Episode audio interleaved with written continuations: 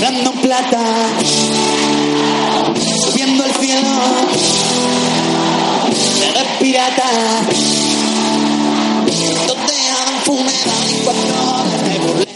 Hablando en plata, Chus Rodríguez. las vueltas que da la vida y reírse a la tristeza, y ni muy guapa la más fea, y no siempre es mejor lo bueno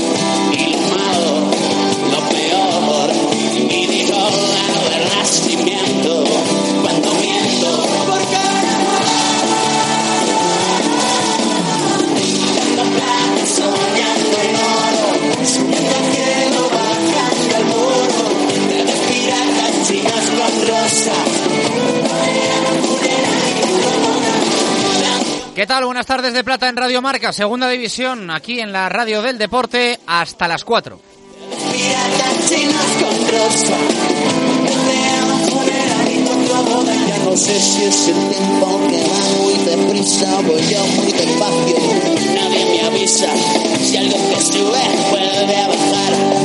si algo mojado se puede secar.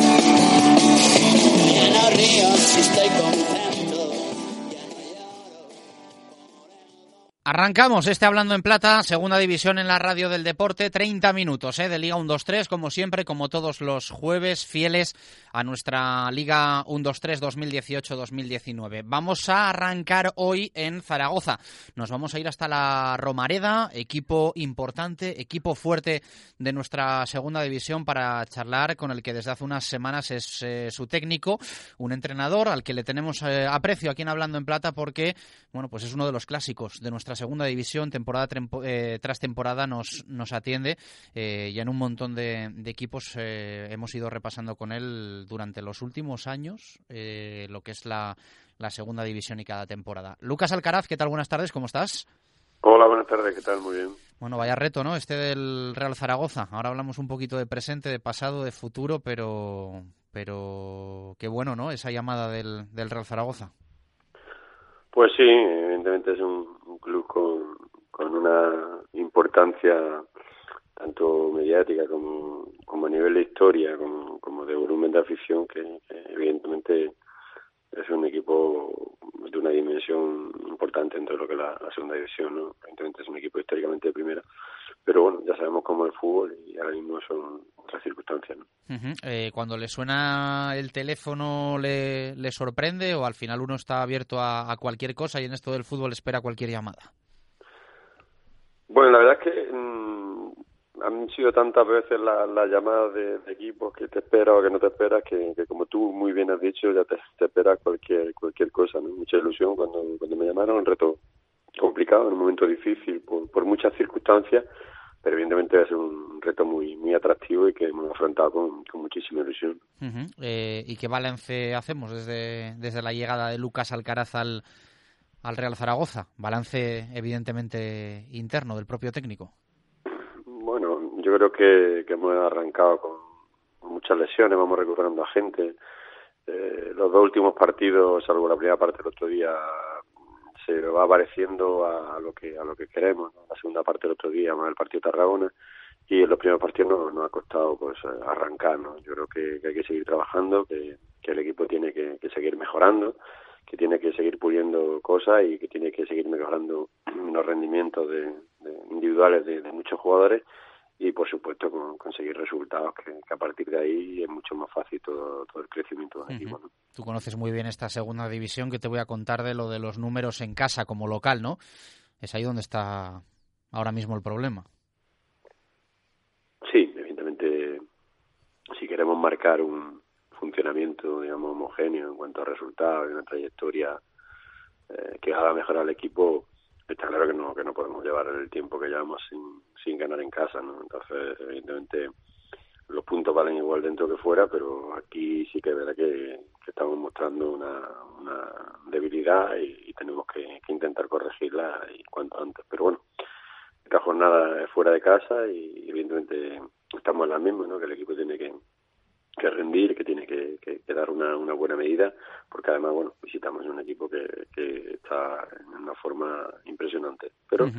esta categoría, la igualdad, ya sabemos cómo, cómo hace que, que, que cualquier visita que a priori por, por clasificación pueda parecer más complicada, luego eh, es todo lo contrario. Ha ido devorando, Lucas, un poco esta segunda división al, Real Zaragoza. Eh, me explico. Eh, al final hablamos de, de un club, eh, un equipo que durante muchos años ha sido sin ninguna duda el más importante de nuestra categoría y que siempre que ha estado partía como el favorito. Ahora vemos tantos escudos que uno duda de lo que es el Real Zaragoza sin perder la magnitud que tiene la, la entidad en cuanto a objetivos, favoritismo. Eh, ¿Le ha devorado un poco la, la Liga 1-2-3 al, al Real Zaragoza? Bueno, el hecho es que desde que se implantó el control, pues, bueno, pues ya sabemos que hay un equipo que tiene un determinado potencial y otros que, aunque la historia, la grandeza y la masa social que tienen, pues a lo mejor no se corresponden con, el poderío económico. Pero bueno, nosotros sabemos la, regla del juego, sabemos las aspiraciones, sabemos la, exigencia de, del reto y a partir de ahí, aunque conocemos la realidad y la realidad es la que, la que estamos contando, pues evidentemente tenemos la ilusión de, mejorar con, con nuestra arma, de, confiamos bastante en la plantilla, eh, ya con gente de casa, con, con gente con, con calidad y con jugadores que yo creo que, que tienen que dar muchísimo más rendimiento del que están dando, fundamentalmente porque tienen actitud, ¿no? Y cuando se tiene actitud, por muy mal que, que te estén saliendo las cosas, eres susceptible de, mejorar. Por tanto, yo creo que basándonos en la confianza de la plantilla, no perdiendo de vista la exigencia del reto y sabiendo que la realidad es la que hay a nivel económico dentro de la categoría, aceptamos el hecho de que, de que tenemos que, mejorar este rendimiento e ir a, otras posiciones en la tabla y evidentemente tener otro orden de los partidos, yo creo que es la clave. La temporada pasada sirve de referencia, eh, aunque fuese un curso con un mismo entrenador, Nacho, eh, pero un comienzo, bueno, pues dubitativo, ¿no? Quizá no tan dramático como el que ha tenido este equipo, pero después poco a poco escalando, creciendo, mejorando y firmando playoff, aunque se cayese después en esa primera eliminatoria frente al Club Deportivo Numancia. ¿Sirve de referencia un poco esa progresión, mejora y escalada del año pasado? Yo que me, he autoimpuesto no, no hablar del año pasado, porque yo creo, evidentemente, que, que, la entidad de la afición tiene que estar contenta del, rendimiento que tuvo. Pero yo creo que a este equipo le ha hecho mucho daño esa, esa comparativa al principio. ¿no? Por tanto, bueno, el año pasado, pasado está, se hizo bien unas cosas, luego otras no salieron bien al final, pero yo creo que, que hay que abandonar esa, esa referencia y pensar ya única y exclusivamente en este año. Yo creo que ya te digo, esa, esa comparativa en el inicio de liga creo que no le ha beneficiado nada a lo que es la plantilla y a lo que es lo que el vestuario. Es momento importante de la temporada. Quizá eh, es fácil decir ¿no? que cualquier momento es importante en segunda división, pero eh, es cierto que queda mucho y que al final eh, cada vez escuchamos más ese discurso de que hay que llegar vivo y con opciones a las diez últimas jornadas, ¿no? Lo estamos viendo con, con equipos que además, bueno, es el caso del Real Valladolid la temporada pasada, asciende como asciende, estando casi en mitad de tabla, pues eh, allá por el mes de abril, pero eh, ahora mismo 15 puntos, decimoquinto, eh, el playoff marcado en 22 con una diferencia de 7. ¿Es momento para no descolgarse o hay tiempo todavía para todo? yo pienso que es momento para pensar en el siguiente partido. O sea, que ahora mismo pensar más allá, no porque no por la situación nuestra en concreto, sino cualquier equipo de la categoría que pierda la, la inmediatez y la importancia de, del siguiente compromiso se debilita y evidentemente cuando te debilita pues aún es más difícil conseguir los resultados en condiciones normales. Por tanto nosotros tenemos que pensar en el partido del Corcón y, punto. Y cuando termine el partido del Corcón pensaremos en el siguiente. Yo creo que pensar en que puede pasar la última jornada cuando son 30 puntos y 30 puntos son casi la mitad de lo que hace falta para para cualquier tipo de objetivo, por tanto no hay que no hay que pensar nada más que en ser fuerte en el día a día y en ser fuerte en el partido a partido. eh se enfrentan este domingo al Alcorcón, que evidentemente pues es el equipo revelación, el equipo actualmente líder de la Liga 1-2-3. Eh, si nos preguntan en verano un favorito entre Alcorcón y Real Zaragoza, aunque el partido se juegue en tierras madrileñas, todos diríamos el Real Zaragoza. A día de hoy hay que decir lo contrario, Lucas. ¿Es de justicia? Es que los favoritos, desde que era pequeño con los Festival de Eurovisión, no, no creo los favoritos. Bueno, en Eurovisión de pequeños y de mayores, ¿eh? Sí, porque siempre decían que íbamos a ganar, nunca, ¿no? Pero aparte yo creo que se, se seguía más en aquella época cuando yo era pequeño, que evidentemente tú no, no habías nacido. por eso te digo que, que los favoritismos no se demuestran en, el campo. Está claro que, que el Alcorcón está un poco recogiendo el trabajo de, de que tiene un equipo muy similar desde hace unas temporadas y bueno y se han ensamblado de forma que, es un equipo ahora mismo muy difícil de batir. Por tanto, nosotros confiamos también en que nuestro equipo es un equipo competitivo que, que, está intentando crecer, que está creciendo y que está haciendo las cosas bien últimamente y bueno, vamos a ver qué pasa en Santo Domingo, que siempre es un, campo difícil para, para el visitante, pero más allá de favoritismo no hay que pensar en, el minuto a minuto del partido. Eh, igual la pregunta es obvia, pero los números, bueno, pues dicen también lo que dicen, ¿no? Eh, sobre la, dinámica como local, visitante, ¿uno prefiere jugar este partido en, en casa o en, o en Santo Domingo? No, no, yo siempre prefiero, prefiero jugar en casa, ¿no? Para mí, nunca hasta ahora mismo nuestro rendimiento no ha sido como para disfrutar en casa, pero para mí me parece una gozada jugar con veintitantas mil personas en segunda división y, una afición que, aprieta muchísimo. Lo de la segunda parte de lo que era de locura, lo como se ve abajo, ¿no? Por tanto, yo, yo prefiero jugar en casa. Independientemente de que no estamos bien en casa, pero yo creo que tenemos, tenemos patrimonio, tenemos un lujo que, debemos de, aprovechar y a ver si somos capaces de, de disfrutarlo, que no es fácil, pero ese tiene que ser nuestro reto, jugar en casa con nuestra gente y que, que, vibre como lo suelen hacer y que nosotros somos capaces de conseguir un resultado para que la gente se vaya contenta del campo. O sea que los dos que vienen después, Cádiz-Córdoba, consecutivos antes de cerrar 2018, aunque va a haber evidentemente alguno más, marcados en rojo, ¿no? Y por supuesto, hombre, mm, sería un poco eh, no coherente hablar de eso ahora porque yo siempre digo solo se, se puede hablar del siguiente partido pero que está claro que, es un partido importante, que se van a jugar en casa y que tenemos que hacer lo imposible porque los puntos vienen aquí. ¿Cómo se soluciona eso de encajar siempre al poquito de empezar el partido? No encajando. es muy sencillo, hay que hacer lo contrario, no encajando. Yo creo que han sido dos situaciones puntuales parecidas porque han venido en esa esquina, pero diferentes porque han sido dos acciones muy... Una una pérdida en, en una disputa y la otra es un rechace yo no lo había visto después del partido, luego lo he visto me parece falta, pero bueno, son cosas que, que son inherentes al juego, entonces hay que intentar estar concentrado, intentar estar más en campo de ellos que en tu campo y así es más complicado que, te marquen. Vamos a hacer como que no nos escuchan en Granada, en Huelva, en Santander, Murcia, Jerez, Córdoba, Valencia. ¿Es el proyecto que detectas más monstruoso, eh, sanamente hablando, pero te has encontrado el club más grande al que has entrenado hasta la fecha?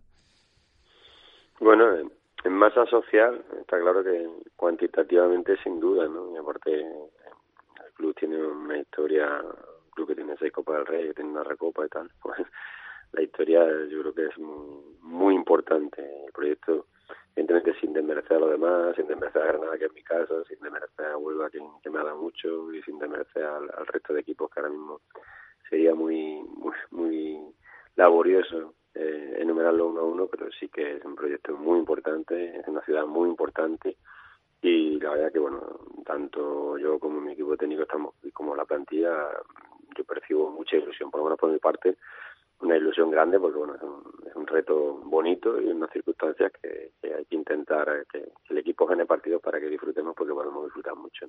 Eh, has visto y entrenado mucho en primera, mucho en segunda división. Eh, ¿En qué momento actual eh, detectas que está la, la, categoría?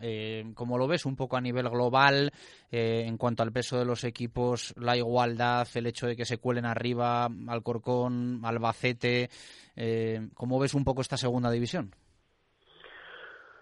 Parecida siempre, ¿no? Parecida como siempre, ¿no? Yo, yo recuerdo que cuando yo debuté en Segunda División, en la temporada 2000-2001, estaban el Atlético de Madrid, el Sevilla y el Betis. O sea, te quiero decir que, que ha habido años que circunstancialmente se han caído equipos de primera importantes, como pasa este año, pero que siempre ha sido una categoría muy complicada porque eh, los equipos están organizados, hay poca diferencia, aunque haya diferencia en, el presupuesto, en lo que en lo que es el desarrollo del juego y eso te, te obliga a, marcar una, una regularidad que, que no es fácil en, en 42 jornadas. ¿no? Por tanto, yo la veo parecida. Sí que es cierto que hay que hay momentos como en este en que parece que, hay nombres de ciudades y historias de equipos que, que por eso la, la categoría es más fuerte y, de hecho lo es, pero ya te digo, yo, yo debuté estando el Atlético Madrid, el Sevilla y el Betis, son aparte de muchos más.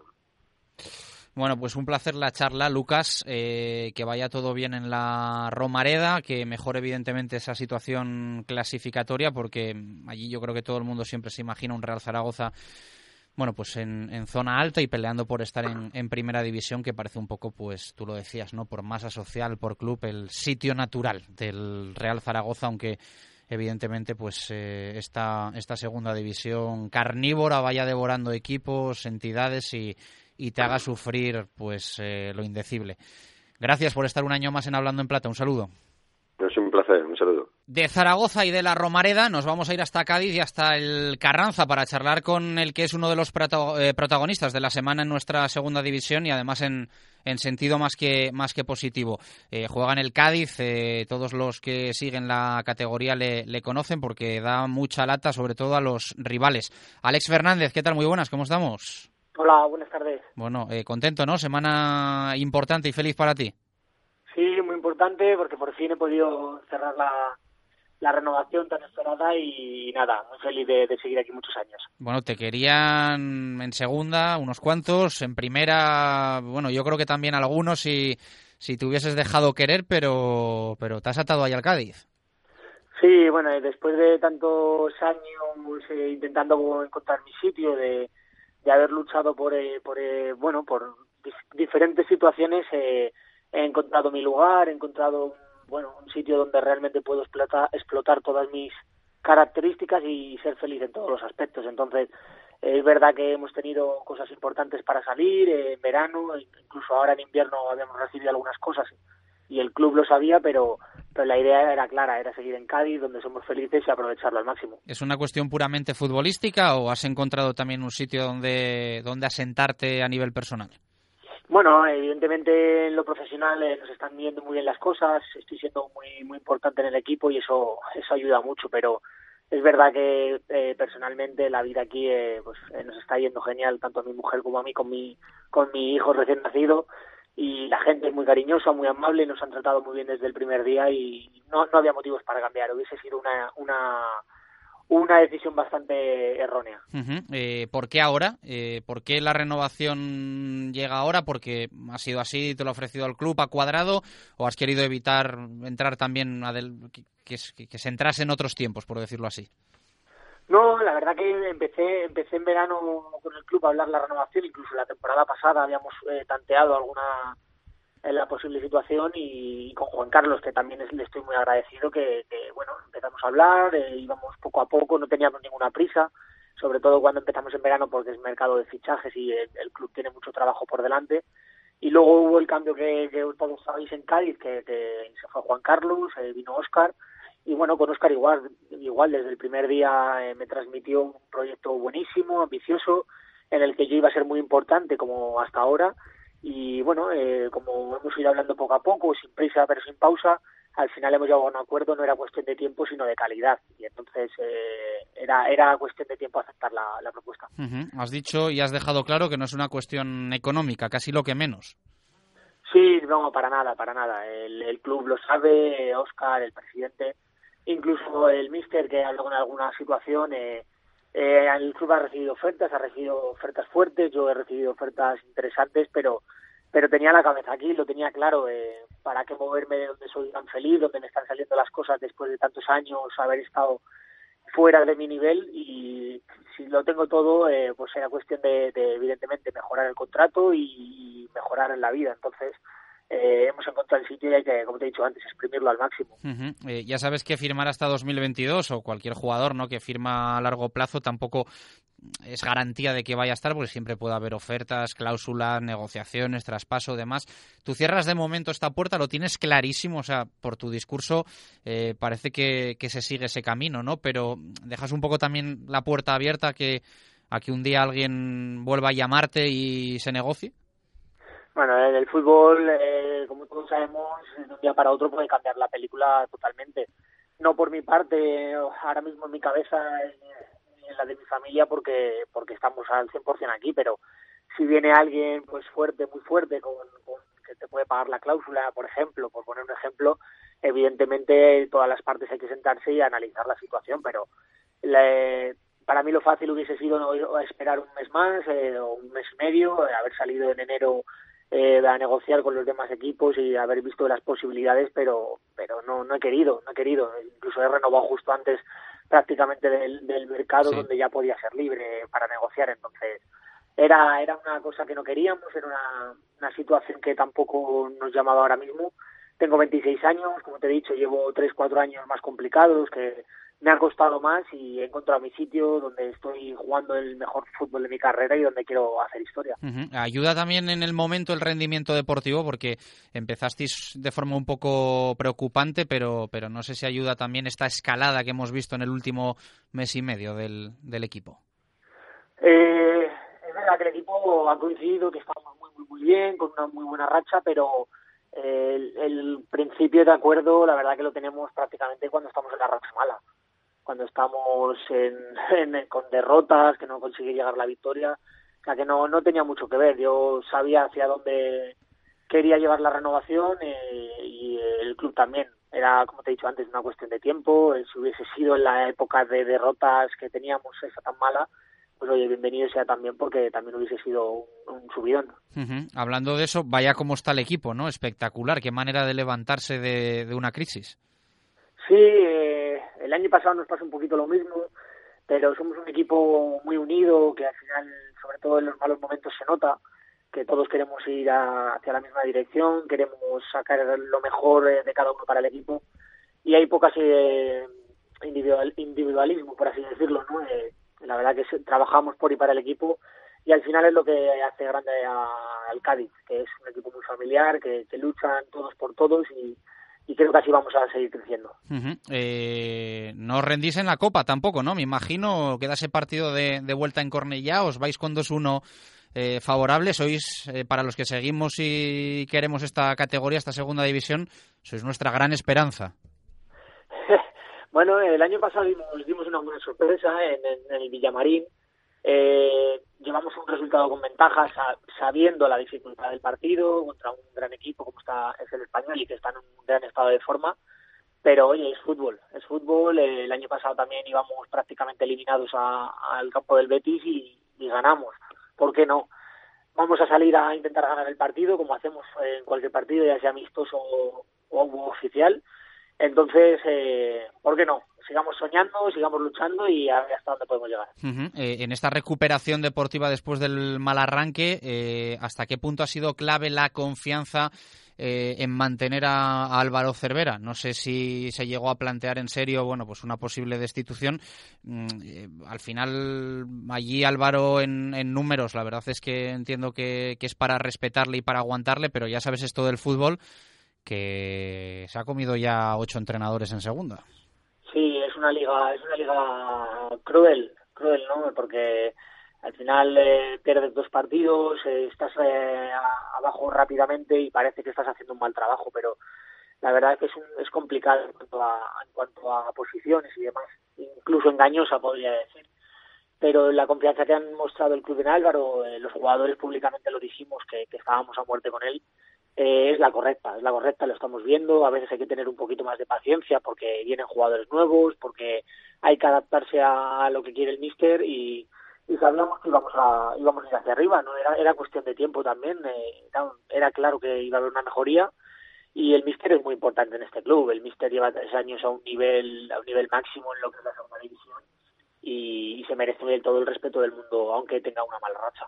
El mejor ejemplo es el del próximo rival que llega con técnico nuevo.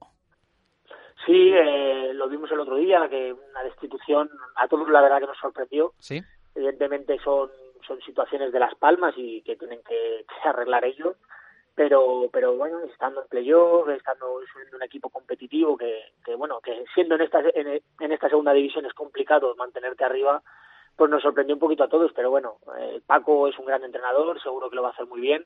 Esperemos que no lo haga bien el sábado, pero que a partir del sábado pueda tener una gran temporada. Es partido grande, ¿no? Cádiz Las Palmas, sábado ocho y media de la tarde, de los que apetece. Sí, eh, la verdad que nos sentimos muy valorados cada vez que, que nos dicen que jugar contra nosotros, cuando vienen eh, equipos con mucho nombre, que es un, como un gran partido, para nosotros es muy bueno porque se reconoce nuestro nuestro nivel o el que pensamos que tenemos así que sí disfrutar eh, de un partidazo en Carranza que siempre hay un ambiente magnífico y ante un gran rival que seguro que va, a luchar por ascender. Bueno, pues un placer la charla, como siempre, Alex Fernández. Enhorabuena por la renovación.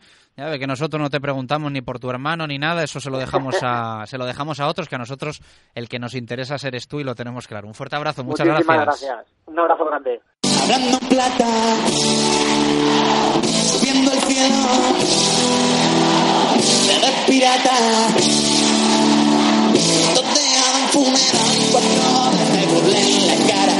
Y el cierre para Jesús eh, Pérez Baraja y el repaso a los 11 partidos que nos esperan desde mañana viernes y hasta el eh, próximo domingo. Empezamos en Granada Buen partido, 9 de la noche, mañana viernes, Granada Sporting. Los andaluces no han perdido en casa y tienen la baja de Fran Rico, el equipo asturiano que estrena a José Alberto en el banquillo, no conoce la victoria como visitante y no podrá contar con Cristian Salvador y Molinero. Sábado a las 4 de la tarde, nuevo estadio para el Nastic Unión Deportiva Almería. El conjunto catalán lleva tres derrotas seguidas y cuenta con la ausencia de Iván López, Ramiro Guerra, Paul Valentín y Tete Morente. Los rojiblancos pierden a Nano. 6 de la tarde del sábado para el Lugo Córdoba. El equipo gallego no sabe lo que es ganar con Alberto Monteagudo en el banquillo y presenta las bajas de Kravets y Leuco el conjunto blanquiverde que estrena Curro Torres como entrenador no sabe lo que es ganar fuera de casa. También el sábado, también a las 6 en Riazor Deportivo Sasuna. Los blanquiazules no han caído derrotados como locales. El equipo navarro acumula cuatro encuentros sin perder y no podrá contar con Íñigo Pérez, Sergio Herrera y Aridane. Ocho y media de la tarde del sábado en el Carranza se juega el Cádiz Las Palmas. El conjunto gaditano suma cinco jornadas sin caer derrotado y tiene las bajas de Servando y Juan Hernández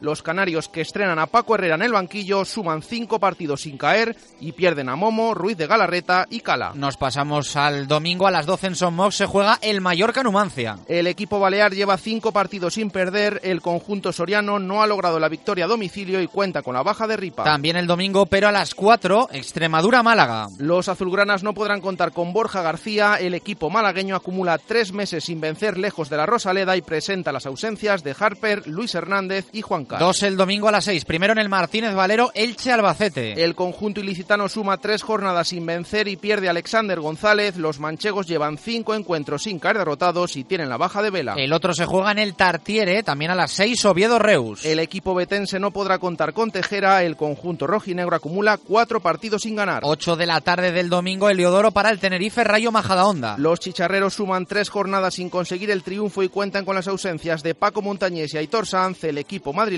pierde a Carlitos. Y la clausura domingo 8 y media en Santo Domingo Alcorcón Real Zaragoza. El conjunto alfarero no ha perdido en casa, los maños presentan la baja de Guti. Mucha segunda en Radio Marca y todo esto lo contamos a lo largo del fin de semana y desde mañana viernes en Marcador. Gracias por estar ahí, un abrazo.